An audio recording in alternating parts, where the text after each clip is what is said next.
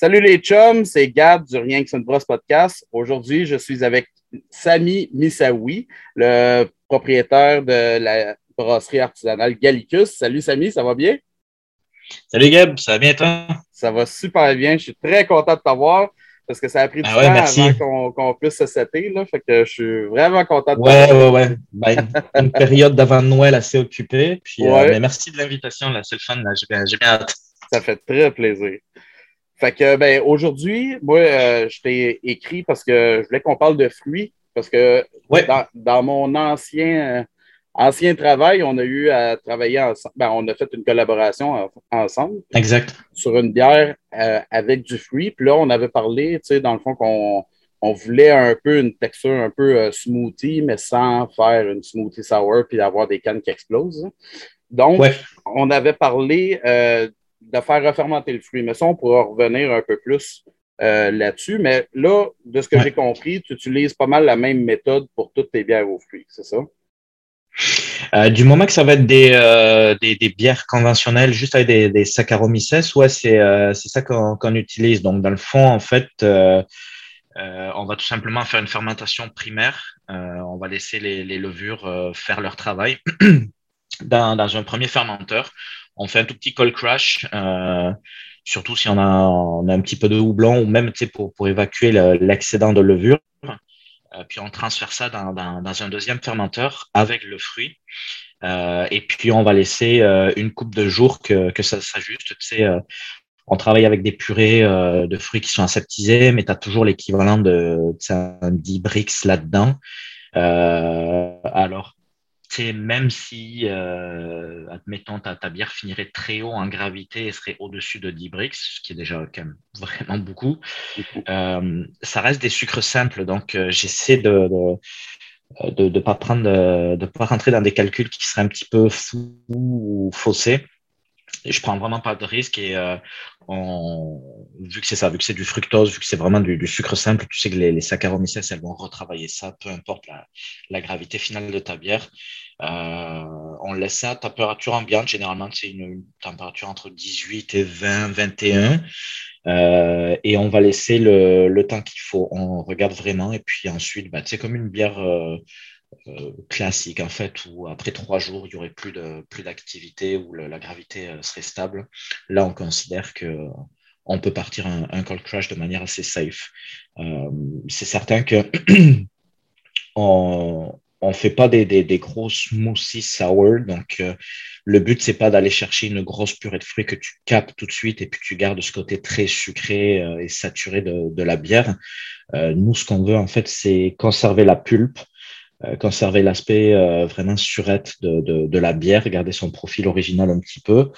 Euh, donc en fait, ce qu'on va faire, c'est le jour de l'encanage, on va tout simplement avec une coupe d'heure d'avance commencer à, à recirculer tout doucement, euh, à rebrasser la, la, la bière tout doucement euh, en prenant vraiment le, le port du pied de cuve, euh, puis en mettant le, le, le racking arm un peu vers le haut en, en tangente, et puis euh, ça va faire quelque chose un petit peu comme une cuve de sucrage. Tu sais, quand tu vas faire un, un embouteillage et que tu veux euh, euh, mélanger ton sucre, bah, c'est un petit peu ça l'idée, sais, d'avoir quelque chose qui soit assez homogène.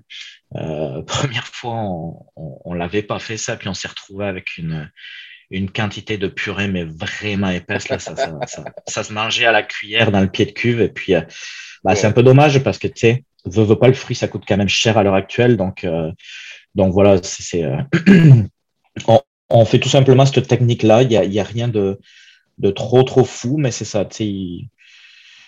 Je pense que le, le, ce qui est clé, en fait, c'est vraiment là, de mettre suffisamment de fruits. Je dirais que nous, on travaille souvent euh, dans des quantités de 200 à 250 grammes de fruits au, au litre. OK. Euh, on essaie quand même d'avoir des, euh, c'est ça, surtout des purées, euh, des choses qui ont quand même été filtrées un petit peu parce que c'est de, de, la framboise avec du grain, c'est vraiment pas, pas bon. Puis on travaille pas du tout avec des jus. Okay. Parce que justement, on recherche, on recherche la, la, la, texture là vraiment plutôt que juste la, la saveur ou la couleur. Euh, et ouais, je pense que ce qui est clé, c'est vraiment ça. Laisser le temps de fermentation.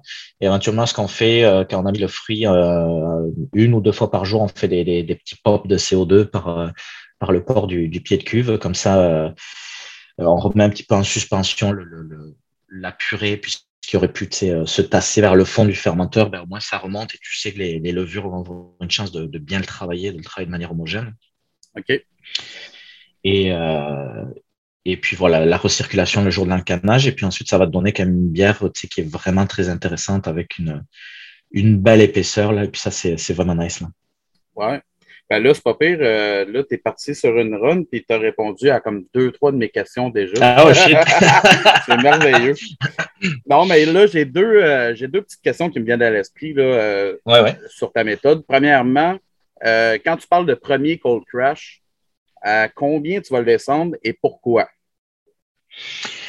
on le part vraiment. En fait, on, on, a deux types de fermenteurs. Là. On en a un c'est des cuves Speedle. Euh, c'est allemand, c'est des, cuves que tu, euh, que tu vois. Bah, en fait, on les a achetées chez El Nova. Euh, donc, c'est plus des cuves que tu verras dans des cidreries ou des vignobles. Donc, ils ont des petites jaquettes, mais ça reste quand même du, simple paroi réfrigéré. Donc, quand on fait du cold crush, disons que ça va tomber au plus bas, ça tombera à 3-4 degrés Celsius. Mais c'est suffisant pour précipiter. En fait, moi, ce que je veux retirer, c'est l'excédent de levure.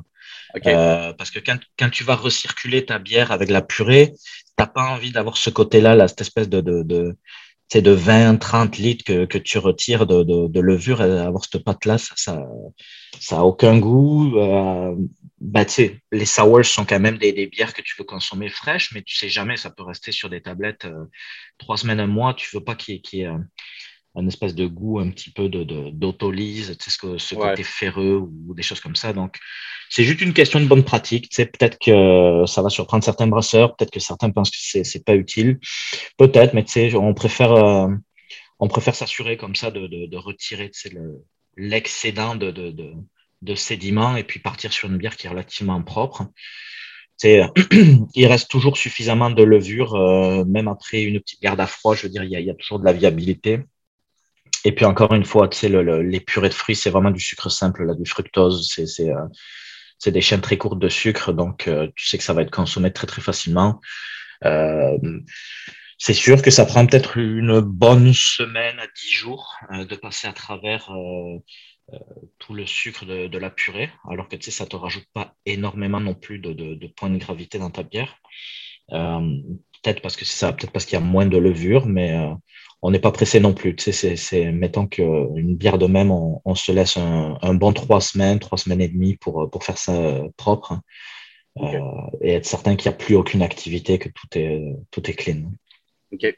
Mais après, quand tu vas le transférer dans l'autre fermenteur avec, euh, avec la purée de fruits, euh, ben là, tu dis tu vas la laisser à température ambiante, mais moi, par expérience, c'est comme avec Overup, j'ai déjà eu, mettons, des, des bières qui ont trop refroidi. Puis là, après, si je les laisse euh, se réchauffer par elle-même, ça prenait beaucoup de temps.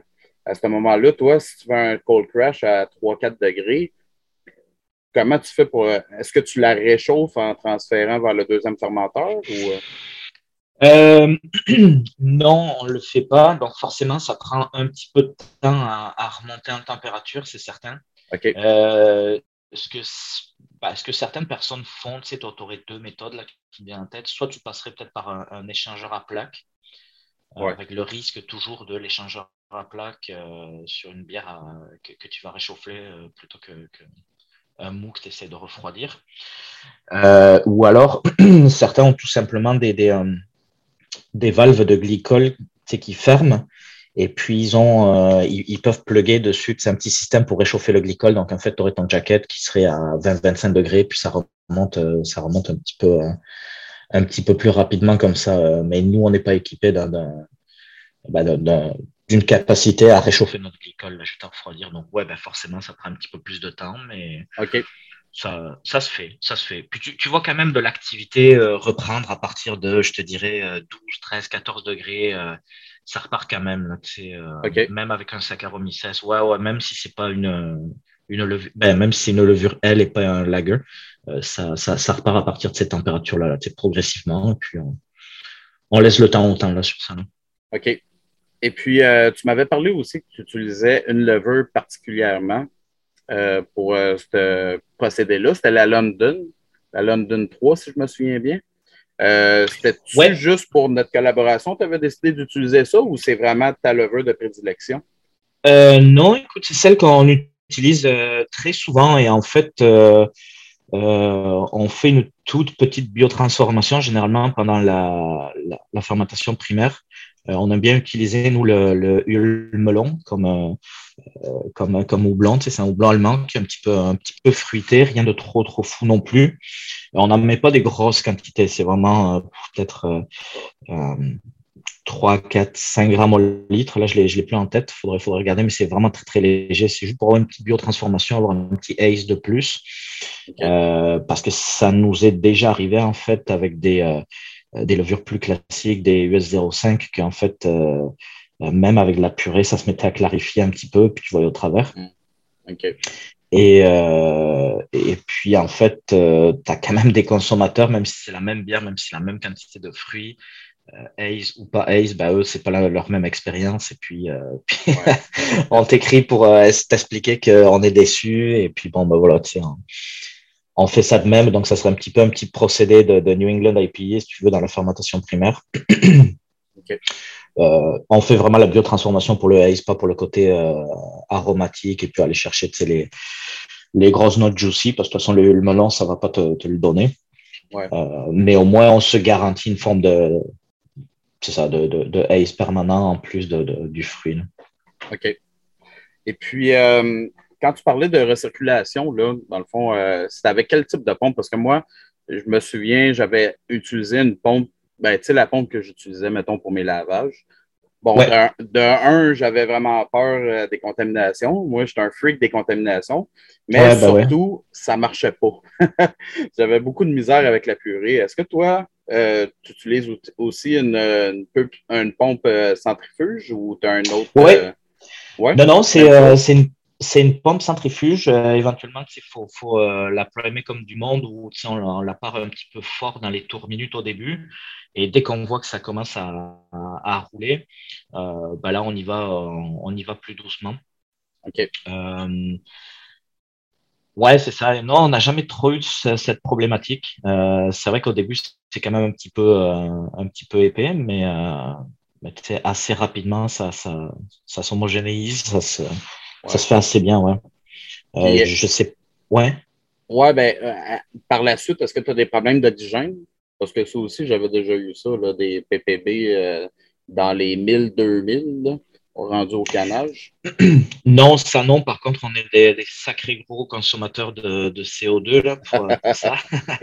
Donc, euh, forcément, bah, avant de transférer dans l'autre fermenteur, on fait une purge au CO2 euh, bien comme il faut. Et puis, bah, tu sais, tu fais ton, ton cycle de paracétique sur ta pompe et puis sur tes, tes boyaux. Euh, mais en fait, à chaque extrémité, on met un, un T avec une valve.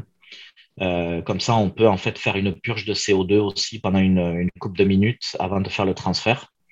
Euh, et puis, on n'a pas des pick-up d'oxygène euh, qui, qui, sont bien, bien notables. non, non, non, écoute, je n'ai pas, pas les, les, chiffres sous les yeux, mais je te dirais qu'un en canette, il n'y avait rien de fou. Là. la TPO, elle est, euh, mettons, entre 70 et 85, quelque chose comme ça. ah, ok. Ouais, ça reste, ça reste bas, ouais. Non, mais c'est parce que je n'avais fait une autre, euh, une smoothie avec, euh, bon, une autre brasserie que je ne veux pas dire le nom pour l'instant. Mais lui aussi, il avait souvent des problèmes là, de, de pick-up d'oxygène. Puis justement, la bière qu'on avait faite en collaboration, il y avait beaucoup d'oxygène à la fin. Fait que c'est intéressant de voir que c'est pas, euh, euh, c'est pas obligatoire. Là. Je pensais que toi, tu aurais des problèmes aussi de ce côté-là, mais OK. Si, dans le fond, c'est juste de bien faire son procédé, ben, bien faire sa ligne au CO2, puis that's it, Ouais, puis tu sais, ben, après, pour la partie de l'encanage, nous, on travaille avec, avec Vessel Packaging. Tu on n'a pas notre, notre encanage. Puis, ils sont quand même vraiment sur la coche, là, au niveau, euh, au niveau de l'oxygène. Donc, ça, ça y fait peut-être beaucoup. Je pense que peut-être peut-être au moment de l'encanage, c'est peut-être là aussi où tu peux avoir des, pick-up d'oxygène. Mais on encane ça comme, euh, comme tu encanes une, New England. Là, on, on, va, on va vraiment euh, sur-remplir et puis euh, caper sur, sur la mousse. Et puis, puis on n'a on pas eu de problématique. OK. Et puis, quand tu vas recirculer, vas-tu le faire, vas-tu arrêter le canning pendant le canning pour faire une recirculation de fois de temps en temps? ou c'est vraiment juste avant le canning, puis euh, that's it après? Ouais, non, non, c'est ça. Ça va être euh, avant et pendant le canning, en fait, qu'on on fait la circulation. Là. Fait que tu vas arrêter. Tu vas arrêter cinq minutes, tu vas aller recirculer, tu recommences, puis Non, non, non. En fait, en fait si tu veux, bah, tu sais, quand, quand Vessel viennent, ils ont, on a plusieurs bières à faire. Donc, tu sais, ils s'occupent, je sais pas, tu sais, de n'importe quel brand avant ça. et généralement, tu sais, une petite heure avant, une heure et demie avant, on commence à vraiment euh, plugger la pompe, la partir, donc ça circule. Euh, pour l'encanage, on, se plug sur le pied de cuve et puis ensuite sur le, euh, le, le, tasting port. Euh, Nous, c'est ouais, nous, un track lamp sur lequel on rajoute des petits robinets pour accrocher ton zam. donc en fait, c'est facile de, de plugger ton boyau de même. OK, OK. Et puis, et puis Vessel, eux, ils, se, ils prennent par le, le racking arm. Ah, ouais, OK. Donc, on le roule tout doucement comme ça, et puis, euh, puis par le blow-off, tu mets quand même ton, ton 15 ou 17 PSI de, de, pression de tête. Donc, euh, ça n'a aucune incidence sur personne. Là, et puis, euh, OK. OK. Il y a un moment donné, c'est certain que même le niveau de bière va se retrouver euh, dans la cuve en dessous de, de, de, ton sample port. Donc, sûrement que à l'intérieur, ça doit légèrement splasher.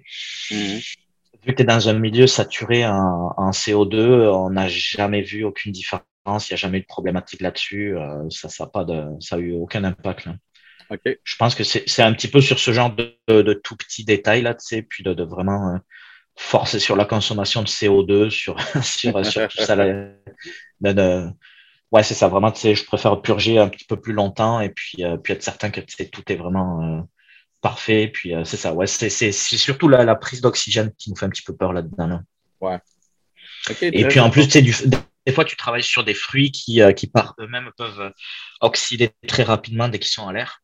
Ouais. Euh, puis là, ça pardonne pas. Là, tu sais, c'est brun, brun, brun. Là, c'est. Euh, donc, donc, ouais, on, on, redouble sur le, sur le CO2. OK. généralement, là, quelle sorte de fruits tu préfères utiliser? puis, penses-tu qu'il y en a qu'il faudrait éviter? Euh, j'ai pas une expertise aussi grande que ça au niveau des, euh, des fruits. Euh, la série Profusion qu'on a faite, on a fait juste trois déclinaisons. on en a eu une à la mangue coco. on en a eu une, c'était framboise toute seule. Ça, c'est vraiment, vraiment un peu basique, mais c'est vraiment un fruit qui, qui, qui est incontournable dans les bières. puis la troisième, ça a été une goyave, fruit de la passion, et puis carambole. OK. Euh, Carambol, ça a été un petit peu compliqué parce que euh, on l'a reçu, puis il y avait quand même pas mal de, de, de, de pulpe, de fibres. Donc ça, ça a été euh, super problématique la première fois. Là. Donc il a fallu vraiment, ben, en fait, je pense que c'était peut-être la, la, la, batch de fruits qu'on avait reçu là, du fournisseur qui n'était pas euh, top top. Là. Hmm. Euh, je pense que tu sais, tu peux toujours tester, je veux dire, euh, quand, quand, tu sors une sour régulière ou une gauze ou quelque chose comme ça, tu sais, dans, dans si tu as des, des, propagateurs de 50 litres, des choses comme ça, tu peux t'amuser à soutirer, euh, tu sais, à te, te, faire un petit, un petit propagateur de 50 litres, tu sais, pour du test et puis à, à tester le fruit un petit peu.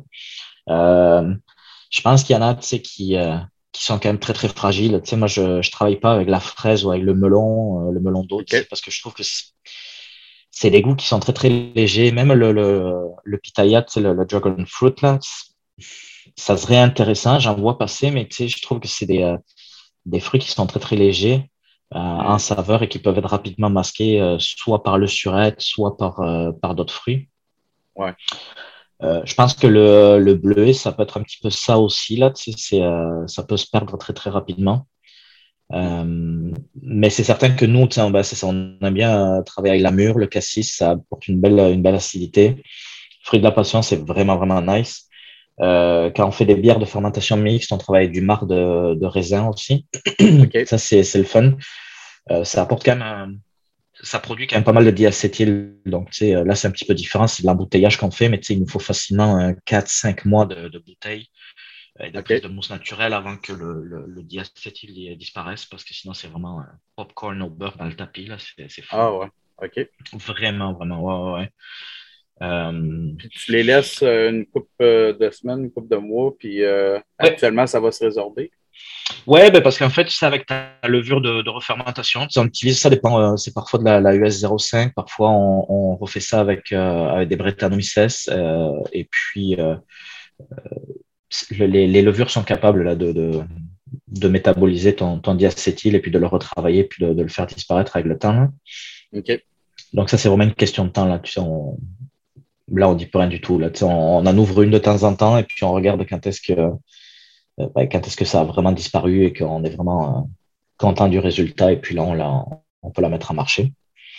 Euh, mais, mais après, est-ce qu'il y a des fruits que je ne recommanderais pas? Je ne sais pas. C'est à part le fait que certains, je me méfie de certains parce que je trouve qu'ils sont très, euh, très faibles, même s'ils sont très savoureux quand tu les manges. Je trouve qu'ensuite, tu sais, dans une bière, c'est ça, ils, disparaissent. Je ne sais pas s'il y a des fruits qui, euh, qui changeraient d'arôme ou tu sais, qui te laisseraient une mauvaise surprise.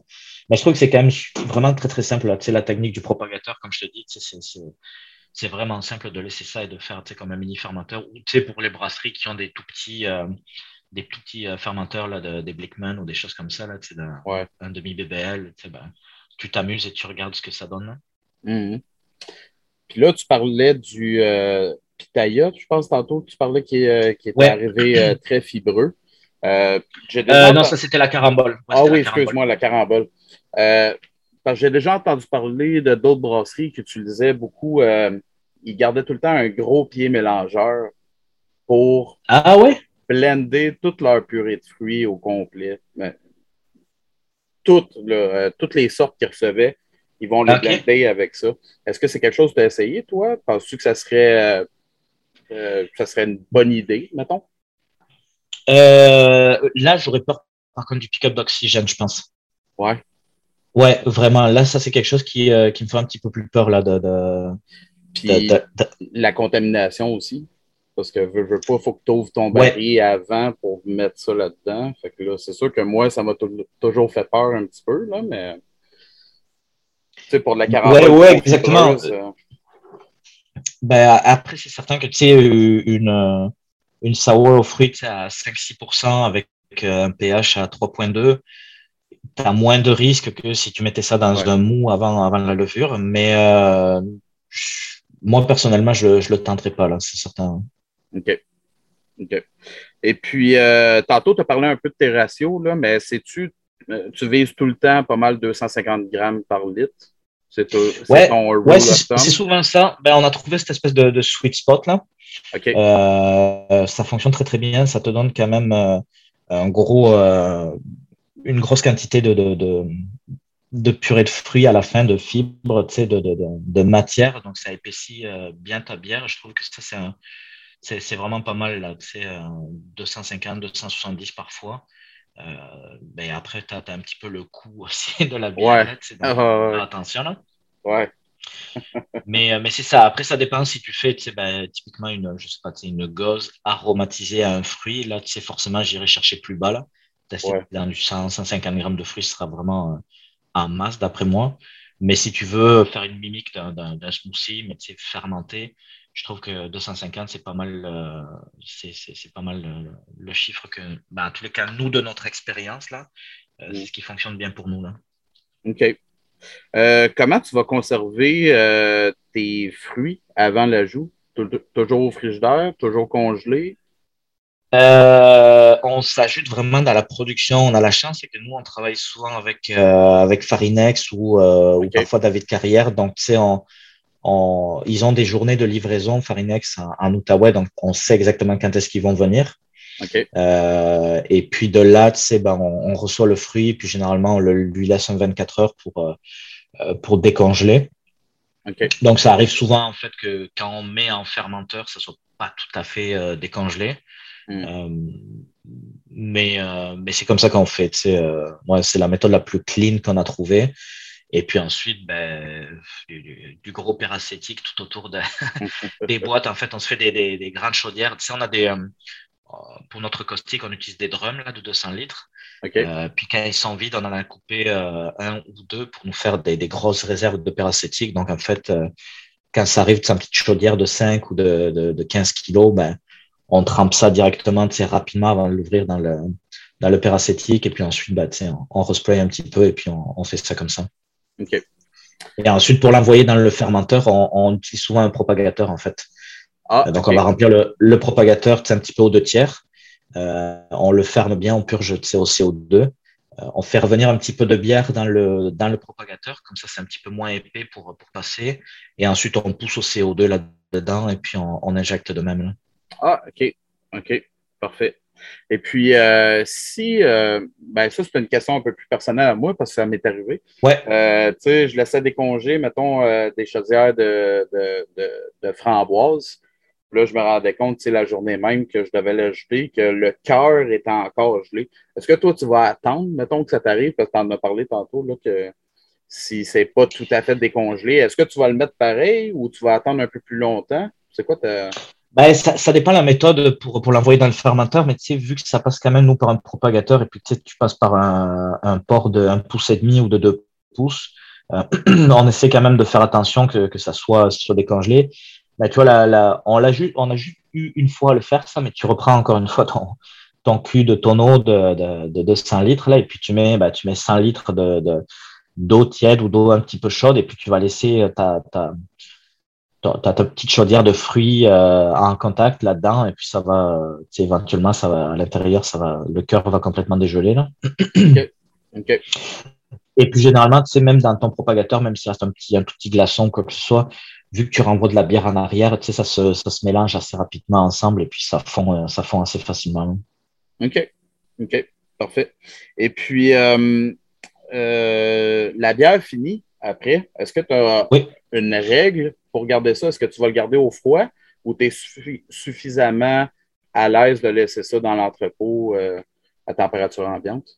Euh, ben, c'est sûr que tu sais, pour une bonne pratique, on essaie de, de, mettre ça dans une, dans une chaîne de froid, donc de, garder ça le, le, plus rapidement. Et puis même, ben, après, ça passe toujours par le distributeur, donc c'est tempéré ou parfois ça va dans leur chambre froide. Donc c'est toujours difficile de pouvoir le contrôler. Mais quand les détaillants spécialisés me demandent, tu sais, oui, je conseille de, de garder ça au froid. C'est comme, euh, c'est comme quand dans une épicerie, tu as du jus d'orange, même s'il est pasteurisé, il est tout le temps au froid. C'est une question de, de, bonne pratique. Et puis, ça, ça reste quand même du fruit, donc ça peut évoluer. Je sais pas trop, tu sais, euh, est-ce qu'à long terme, ton fruit dans la bière, il peut, euh, il peut vraiment changer d'aspect? Est-ce qu'il continue de fermenter? Je sais pas trop. Bah, fermenter théoriquement, non, mais tu sais, mmh ça peut quand même évoluer au niveau des arômes. Donc, c'est certain que c'est des bières qu'on fait dans, des petites quantités. On fait vraiment des, petits brassins, être certain de, pouvoir les vendre quand même rapidement et de les placer chez des gens qui, euh, qui vont pouvoir garder ça au froid. Mais sinon, je veux dire, les canettes, on en garde toujours quelques qu'on va laisser au chaud et puis, euh, puis quand on regarde à évoluer, puis, euh, puis c'est stable, tu sais, elle bombe pas, elle, reste, elle reste bien. Donc, donc moi, ça, c'est rassurant. OK. As-tu déjà eu des cannes qui ont explosé euh, dans tes débuts, mettons, avec euh, l'utilisation des fruits? Euh, je pense qu'il y a eu un ou deux détaillants qui, m'ont contacté pour une coupe de canettes dans leur dans, dans tout, leur pack qu'ils avaient acheté. Ensuite, c'est toujours difficile de dire, ça se passe tout le temps en période d'été quand il fait très chaud. Est-ce que les backstores sont bien au chaud? encore une fois, tu travailles pour que tes produits soient 100% instables.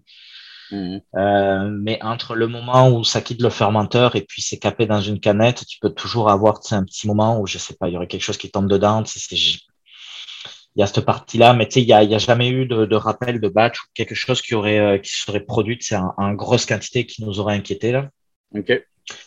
Il n'y en a jamais eu, donc c'est vraiment des, des, des, cas isolés sur, euh, sur vraiment à chaque fois une ou deux unités de, de, de canettes, là, et puis, puis Donc, donc, ben, c'est toujours décevant, mais tu sais, je, je, c'est clair que ce n'est pas une, une problématique de, de, de contamination ou, ou, de batch qu'il faudrait rappeler. Donc, euh, donc ça, c'est rassurant.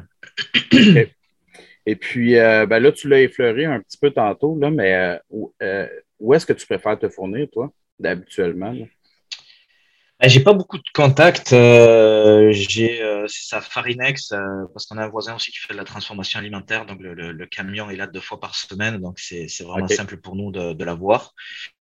Euh, ben, c'est sûr que c'est un petit peu compliqué, tu sais, dans le monde brassicole, ça on fait quand même super attention à, nos maltes, d'où ça vient, quelle marque on choisit. pour les houblons, on essaie quand même de sélectionner le, le, le, fournisseur, les choses comme ça. Et quand ça vient pour le fruit, ben, c'est tout de suite un petit peu plus euh, ce qui passe sous la main et qui fait, euh, qui fait la job, malheureusement. Ouais. Euh, J'aimerais ça avoir plus de contacts locaux pour utiliser vraiment, le, pourquoi pas le fruit entier. Ça, ça serait plus peut-être dans des fermentations mixtes. Parce que, tu sais, avec beaucoup de fruits, tu as la problématique, c'est ça, tu sais, que ce soit des, des framboises, des mûres, des fraises, tu sais, as toujours cette problématique d'avoir des, des, grains, des pépins, des choses comme ça, tu sais. Donc, donc ça, serait, euh, ça serait plus pour ce type de bière-là. Euh, mais sinon, non, malheureusement, alors c'est clair que on, on, favorise pas vraiment le local euh, pantoute là. C'est ouais, ouais c'est dommage, mais c'est. Ben, souvent, c'est une question de, de, de, logistique, là, malheureusement. Oui, oui, ouais, c'est exactement ça. Ouais. Et de disponibilité. Oui, ouais, c'est ça. Ouais. Avez-vous eu des problèmes de disponibilité euh, euh, dernièrement on a, avec Farina? On n'a fait pas tant.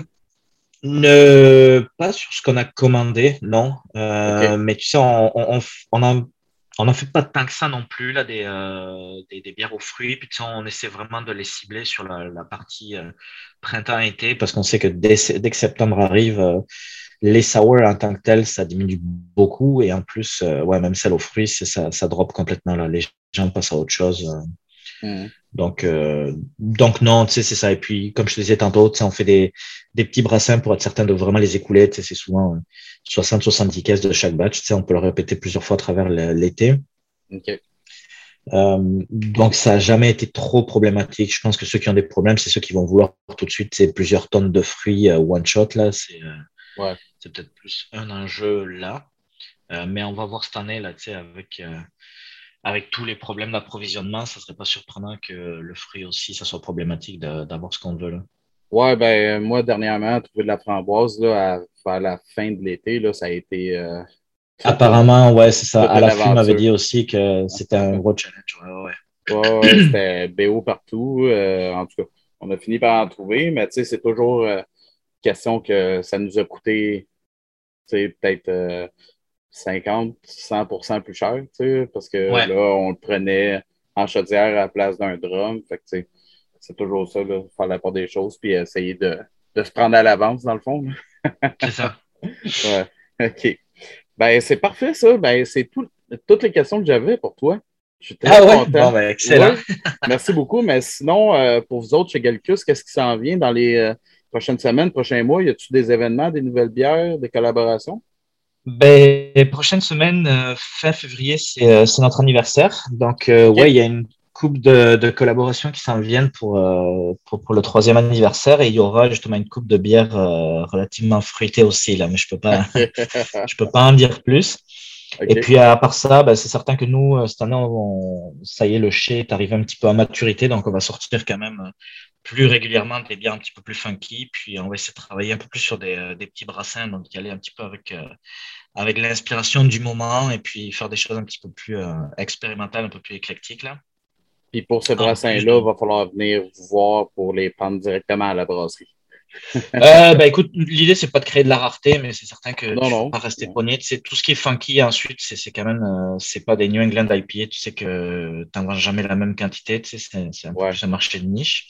Euh, mais non, non, on essaiera quand même de- d'en distribuer toujours un petit peu, euh, même sur la rive sud, t'inquiète pas. Parfait, ça. Parfait.